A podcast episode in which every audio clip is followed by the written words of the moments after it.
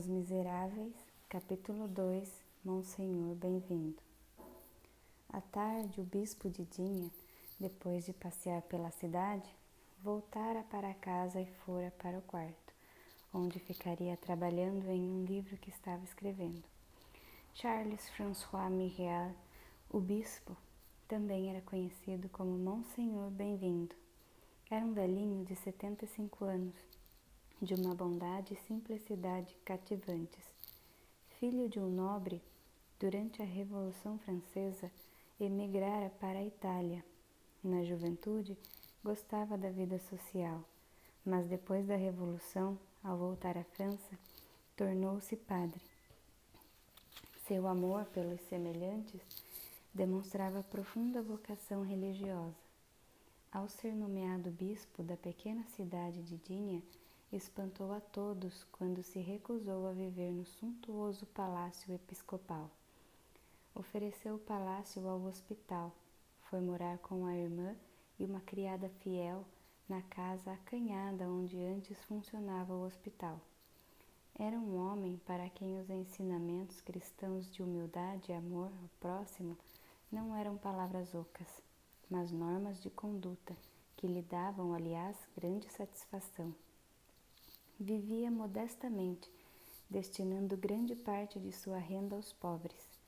De sua família nobre, que a Revolução levara à ruína, sobravam apenas uma concha para sopa, seis talheres de prata e dois castiçais também de prata. Quando havia convidados para o jantar, Monsenhor Bem-vindo mandava acender os castiçais em cima da lareira. Eram sua única vaidade. Essas preciosidades ficavam guardadas em um armário no quarto do bispo, pois a porta da sala de jantar, que dava para a praça da catedral, não tinha mais fechaduras nem trancas. A qualquer hora do dia ou da noite, quem quisesse entrar só precisava empurrar a porta.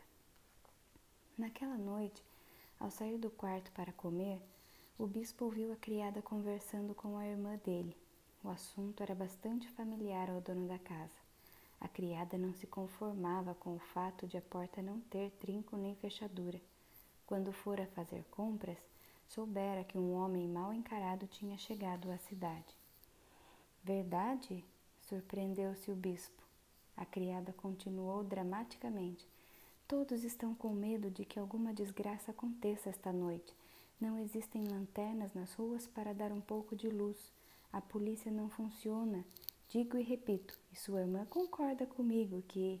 Eu não disse nada, interrompeu a irmã do bispo. O que meu irmão faz está bem feito. A criada prosseguiu como se não tivesse ouvido nenhum protesto.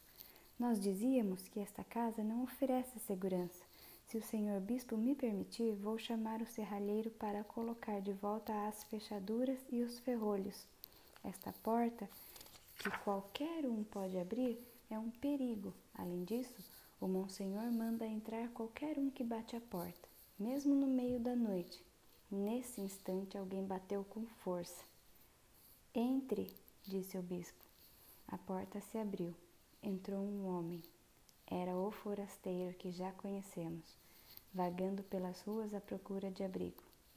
Deu um passo à frente e parou o saco de viagem nas costas, o cajado na mão. Seu olhar era rude, violento, mas também cansado. Iluminado pelo fogo da lareira, parecia assustador. A criada tremeu.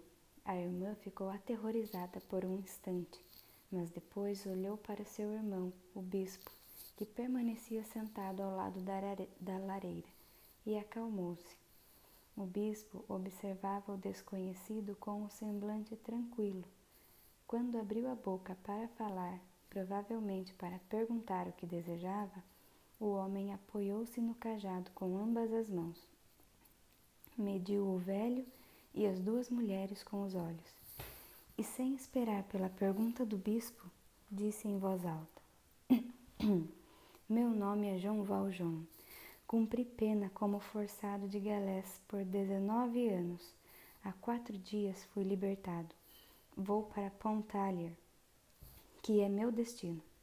Estou caminhando há quatro dias. Cheguei quase ao anoitecer. Fui a uma estalagem, mas não quiseram me hospedar. Quando cheguei, tive de apresentar meu documento na prefeitura, como é obrigatório, e o estalajadeiro descobriu quem sou. Fui a outra e me expulsaram. Bati a porta da cadeia e não consegui abrigo. Entrei na casinha de um cão e fugi debaixo de mordidas. Estava deitado em um banco da praça, quando uma senhora me apontou sua casa e disse para eu bater a sua porta. Que é isso aqui? Uma estalagem? Eu tenho dinheiro para pagar. É o dinheiro que ganhei em 19 anos de trabalhos forçados. Estou exausto e faminto. Posso ficar? O bispo avisou a criada. Ponha mais um talher na mesa. O homem aproximou-se surpreso. Insistiu como se o bispo não tivesse compreendido. Entendeu? Eu sou um forçado das Gales. Aqui está meu documento de identificação. É amarelo, como o senhor sabe. É por causa dele que me caçam aonde vou, porque diz que cumpri pena. Quer ler? Eu sei ler, senhor. Aprendi quando estava preso. Aqui está, meu documento de estudo. Veja o que está escrito. João Valjean, prisioneiro, solto após 19 anos. Cinco anos de pena por roubo, 14 porque tentou fugir quatro vezes. Este homem é muito perigoso. É isso. Todo mundo me expulsou. O Senhor quer me receber? Pode me dar um prato de comida e um lugar para dormir? Pode ser na estrebaria. Ponha lençóis limpos na cama de hóspedes, disse o bispo à criada.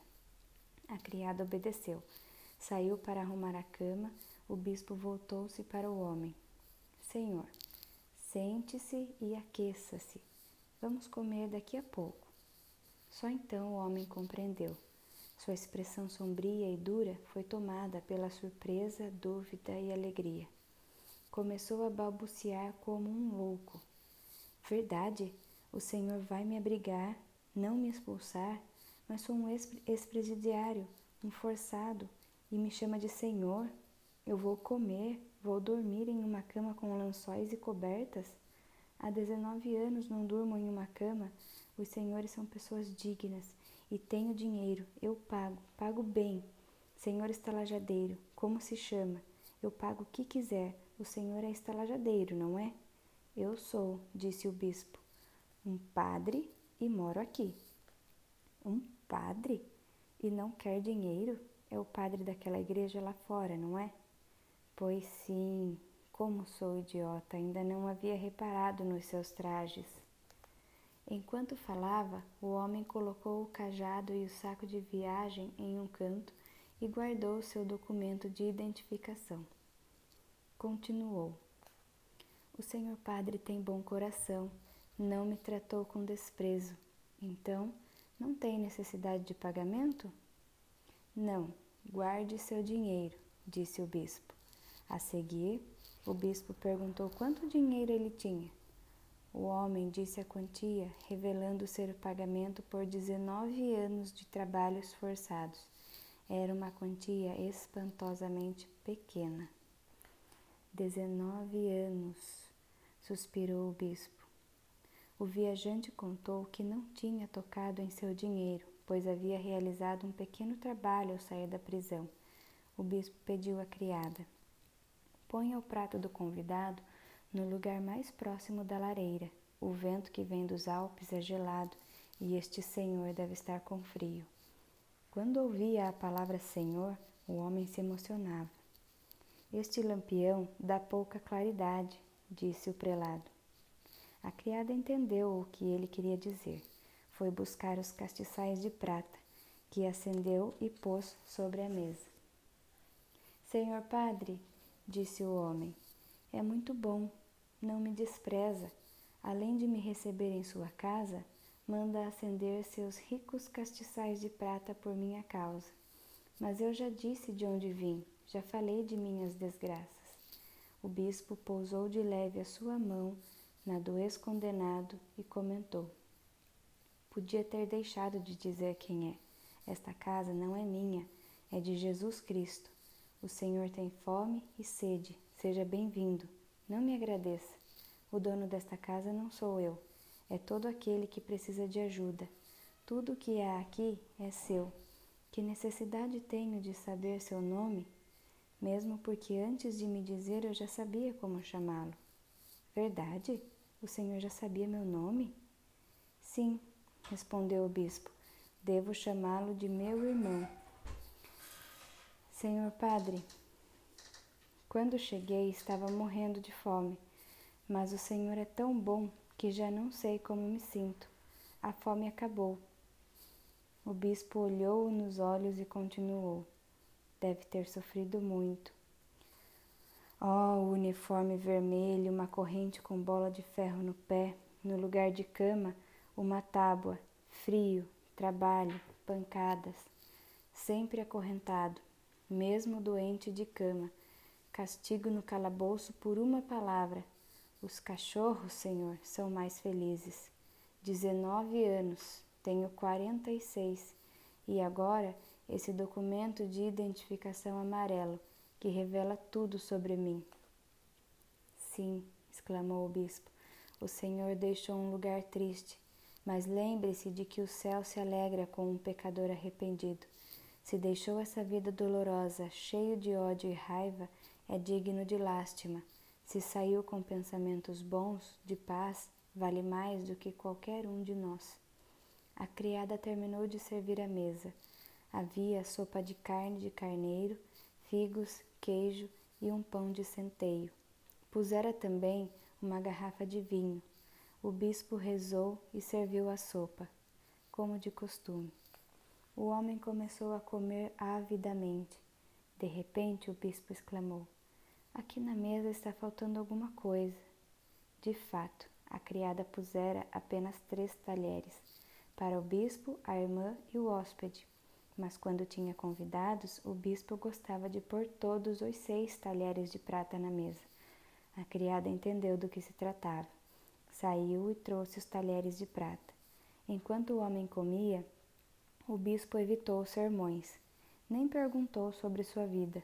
Percebeu o quanto ele sofria de corpo e espírito. Preferiu tratá-lo como uma pessoa normal, para deixá-lo confortável falou sobre a região de Pontalher para onde ele se dirigia. É um excelente lugar, comentou. Existem fábricas de papel, de aço, de relógio, curtumes e também se fabrica muito queijo. Quando a refeição terminou, a criada tirou a mesa.